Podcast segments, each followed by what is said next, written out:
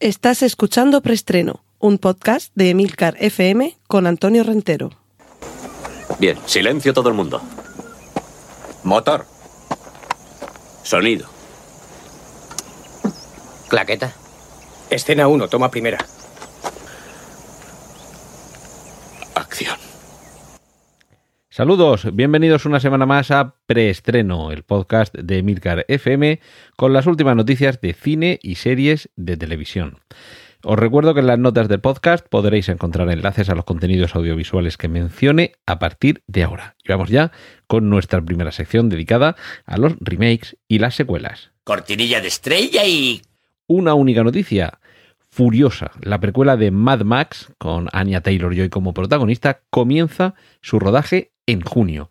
Esto lo tenemos ya encima y por cierto ya nos va advirtiendo el director George Miller que esperemos algo muy distinto a Mad Max Fury Road, una película cuya acción transcurría en unos pocos días, pero que ahora, Furiosa, la película que contará eh, que es lo que le aconteció en su vida a Imperator Furiosa antes de que la conociéramos en su encarnación con Charlize Theron, va a transcurrir a lo largo de mm, unos cuantos años, incluso alguna década.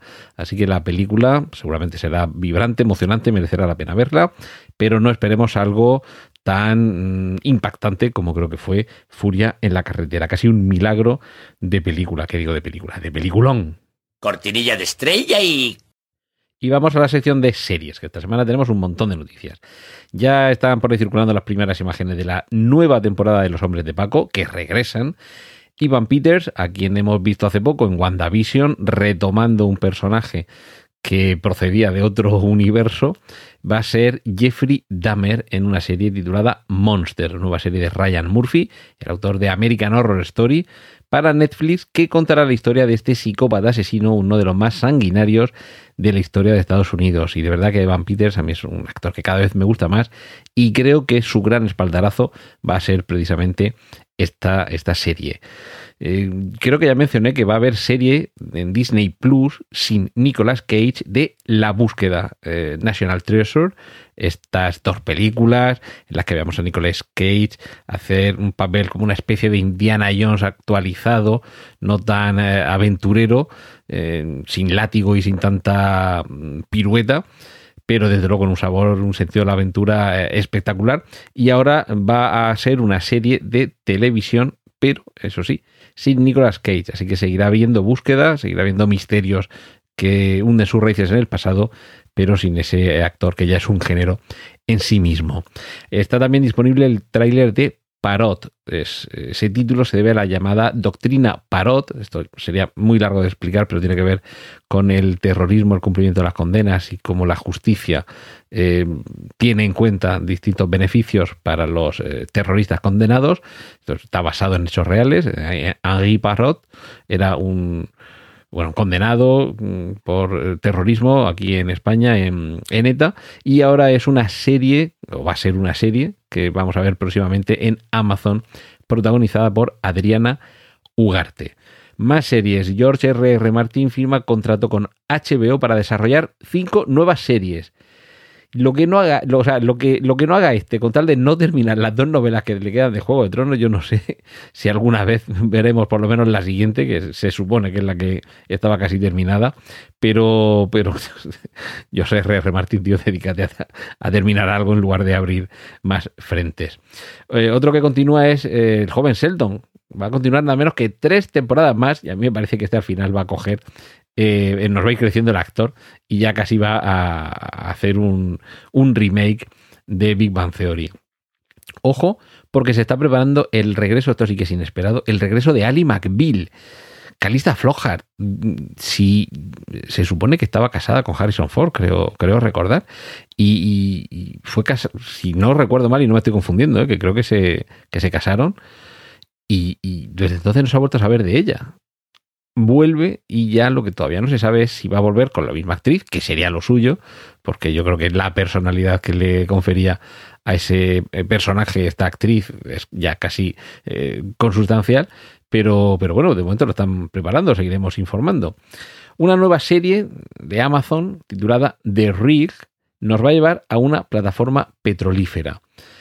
Esto que a priori mm, tampoco son demasiados datos, eh, en- realmente lo que oculta es un thriller épico en una, en una miniserie que nos llevará a, a una plataforma situada en las eh, aguas del mar eh, del norte y cuando sabes que las, las plataformas petrolíferas tienen unos turnos de rotación no, está todo el año ahí trabajando la gente porque no pueden volver a casa cuando termina la jornada laboral. Normalmente están alejadas de, de la costa. Entonces pasan ahí bastantes meses eh, y al término de ese periodo los recogen, los llevan a su casa, los desembarcan y llega otra tripulación con una nueva, con un con, una plantilla que, que toma el relevo. Pues bien, en este caso en The Rig lo que va a suceder es que cuando les tienen que recoger para que regresen al continente, alrededor de la plataforma se extiende una misteriosa niebla.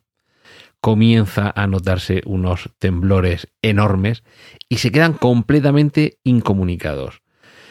Hay que descubrir qué es lo que está sucediendo, pero mientras tanto va a suceder eh, algo en el interior de esa plataforma que hará que los propios miembros de ese equipo de trabajo que hasta ese momento han estado colaborando empiecen a desconfiar los unos de los otros mientras soterradamente hay una amenaza que va más allá de lo que podrían imaginar. Esto, mm, yo le he dado un poquito aquí también de épica, ¿vale? Yo tenía aquí delante la descripción de lo que sobre lo que iba, ya le he metido yo un poquito de literatura, pero así a priori suena muy bien, ¿no? Pues estad, atentos a cuando aparezca en Amazon The Rig, que básicamente es la, la plataforma, o sea, la, la- la factoría, la, la instalación donde se, se transforma, donde se extrae el crudo y se transforma en bidones llenos de petróleo. Y vamos terminando esta sección de series con dos grandísimas noticias de estos últimos días, casi de estas últimas horas. Podéis ver ya el espectacular tráiler de la segunda temporada de Love, Death and Robots.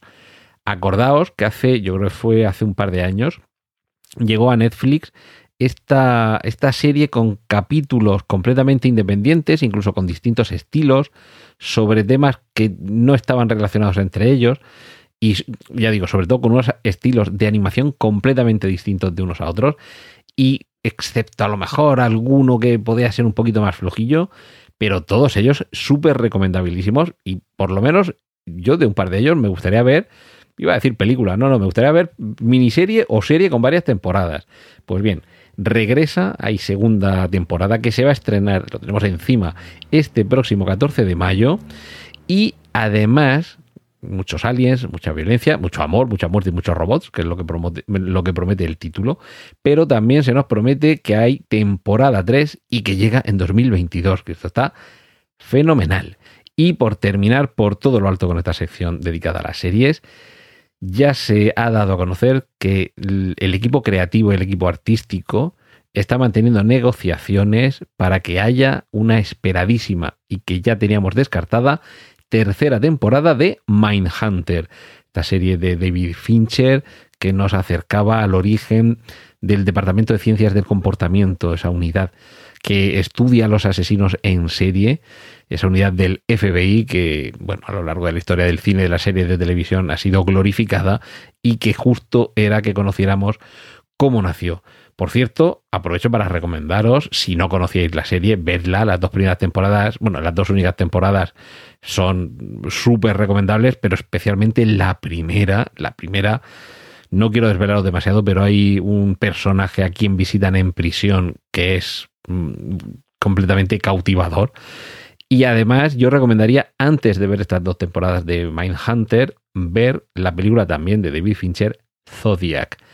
Sobre todo si tenéis posibilidad de ver la versión del director, que es, la verdad es que es larga, pero no se hace larga, y supone una especie de, de preámbulo o de prólogo, no precuela, aunque se rodó antes la, la película, después la serie, pero es, se continúan de una forma muy natural. Así que si os interesa todo este mundo de la investigación criminal basada en, en, en hechos reales, en personajes reales, en personas reales y, y, en asesinatos reales, vamos, estáis tardando en ver tanto la película Zodiac como las dos temporadas de Mindhunter a la espera de esta tercera. Cortinilla de estrella y... Y vamos con un poquito de autobombo. Recordad que Oficina 19, aquí en Emilcar FM, es un podcast semanal con consejos, recursos para trabajar desde casa eh, o desde donde queráis, en el que cada lunes os ofrezco 10 minutos de información, consejos, noticias y reflexiones sobre el teletrabajo, sobre esto que unos eh, odian, otros aman, otros se resignan y algunos simplemente estamos encantados y como autónomos que somos, aunque durante años le hemos compatibilizado el teletrabajo con el trabajo presencial, ahora yo creo que estamos quizá más cómodos que nunca con él.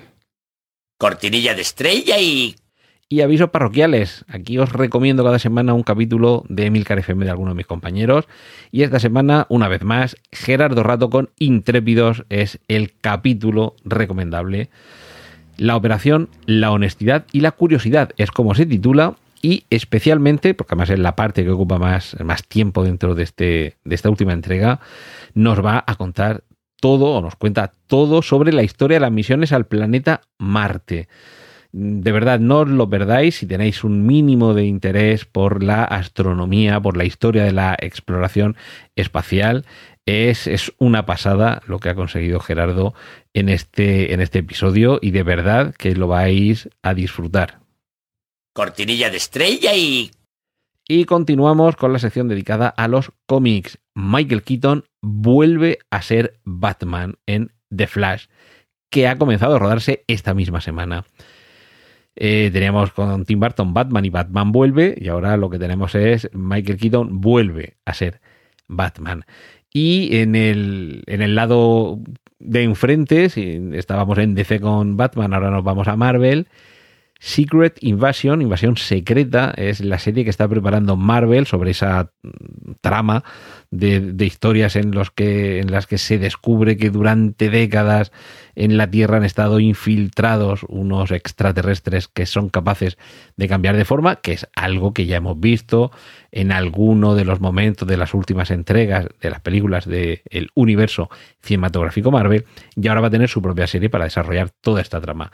Pues atentos porque eh, se suman al, relato, al relato, al reparto, dos grandísimas actrices, Olivia Colman y Emilia Clark. Emilia Clark, Daenerys, madre de dragones, Olivia Colman, que es quien eh, actualmente está interpretando a la reina Isabel II en The Crown, y me parece que esta serie promete, promete mucho, mucho, muchísimo.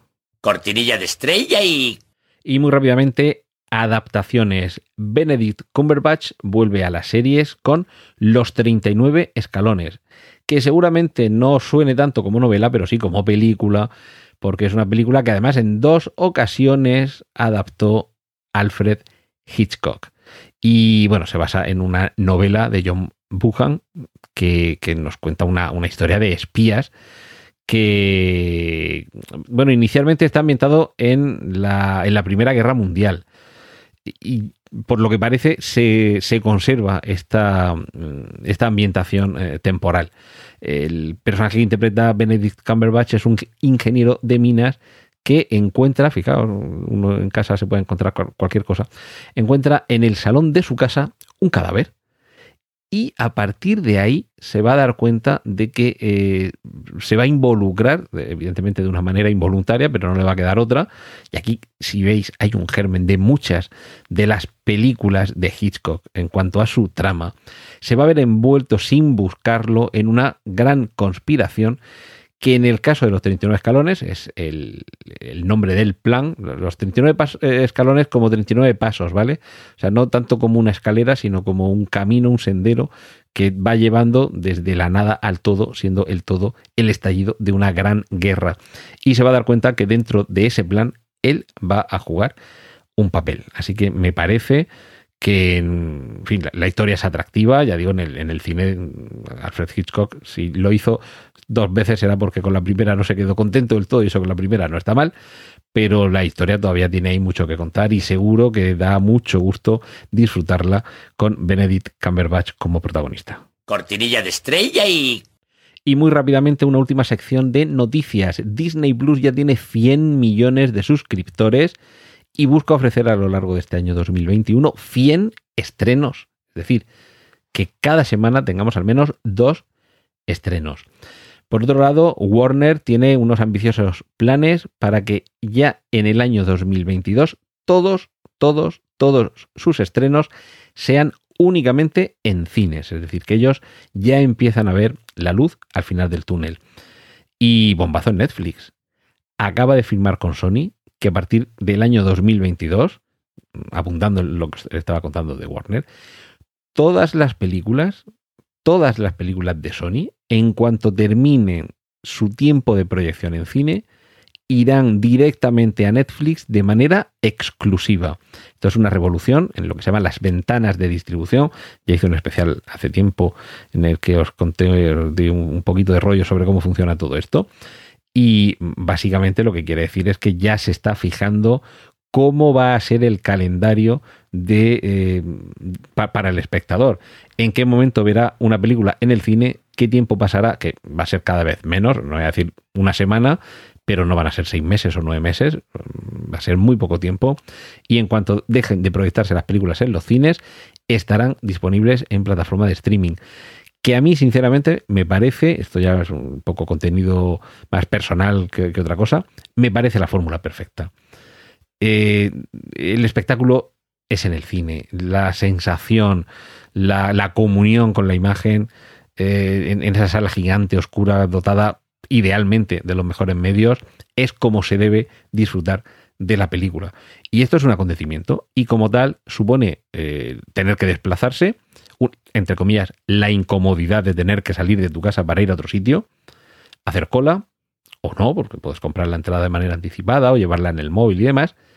Tener, eso sí, que es un peaje que hay que pasar en ocasiones, tener que soportar a algunos espectadores que se creen que están en su casa.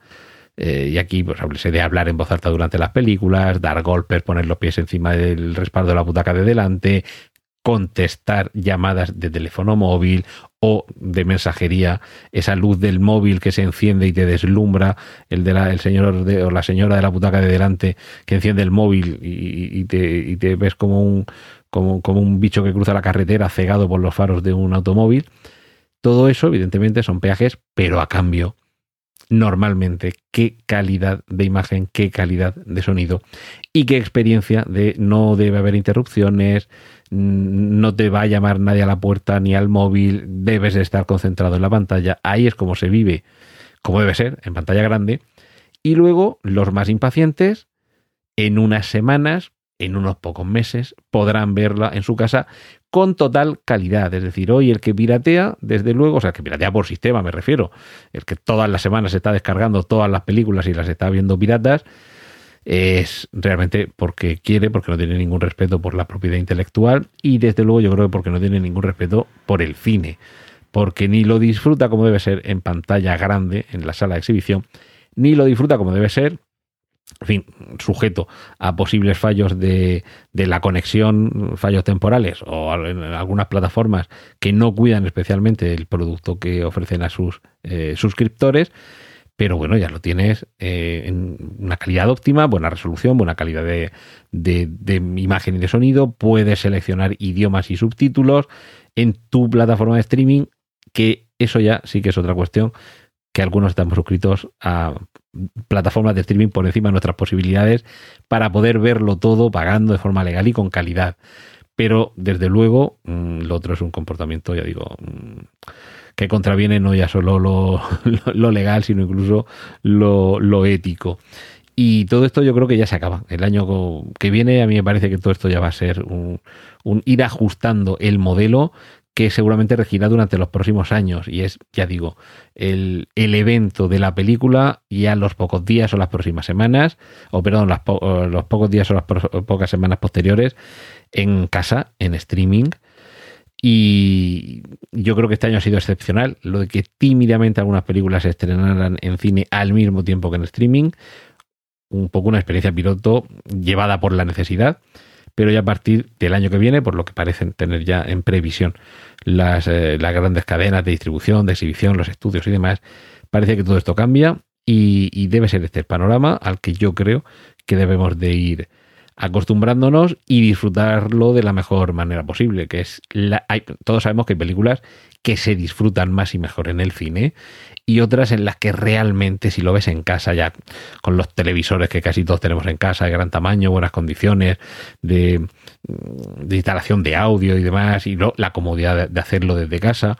Otra cuestión es el precio de las entradas. Si tienes tres niños en casa y quieres ir con la pareja, pues los cinco de la tarde en el cine va a salir por un dineral que es casi el mismo dinero que te gastas en dos o tres meses de suscripción para ver una jarta de películas y series. Pero los eventos es lo que tienen. Esto creo que ya lo he enunciado en alguna ocasión, que con el cine debe de, pasar en algún momento como con la música. Que tenemos Spotify, o tenemos Apple Music, o tenemos el sistema que tengamos de música en streaming con tarifa plana para escuchar todo lo que queramos, pero que por 9 euros al mes, por ejemplo, pero a que sí que pagamos 20 o 30 o 40 o 50 euros o más por ir a ver a nuestro artista favorito a un espectáculo en directo, a un concierto en el que estamos allí delante de él. Pues bajando un poco el precio, afortunadamente, las entradas al cine no cuestan 50 euros, ni en muchos casos 10 euros, por 6, 7, 8, 9 euros hay entradas al cine, hay del espectador y demás. Y ese gran evento en ocasiones merece la pena verse en el cine. Y otros pero ya los veremos en, la pantalla en casa. Cortinilla de estrella y... Y nada más por esta semana. Ya me he puesto al día de todas las noticias que tenía pendientes después del parón de Semana Santa y fiestas de primavera. Y también os confieso que últimamente me cuesta encontrar de verdad noticias que merezca la pena. Así que no os extrañéis si en próximas semanas preestreno dura un poquito menos. O hago como esta semana, escojo algún tema, lo dejo al final y meto un poquito de rollo y así ya podéis elegir, si solo queréis las noticias, ya paráis. Y me dejo las reflexiones y las, eh, las noticias no estrictamente de estrenos, de rodajes y de proyectos, me las dejo para el final y, ya si no queréis tanto rollo, hacéis vuestro propio preestreno un poquito más corto. Pero lo dicho, en, eh, antes de las vacaciones, de verdad, eh, que, me cuesta mucho encontrar, esto es ya la parte de testimonio personal, me cuesta de verdad encontrar noticias que de verdad merezcan la pena y que no sea solo cine de superhéroes, porque es el, el 80% de lo que aparece cine de, basado en cómics, que, que a mí me encantan, pero no, esto se llama preestreno, no viñetas.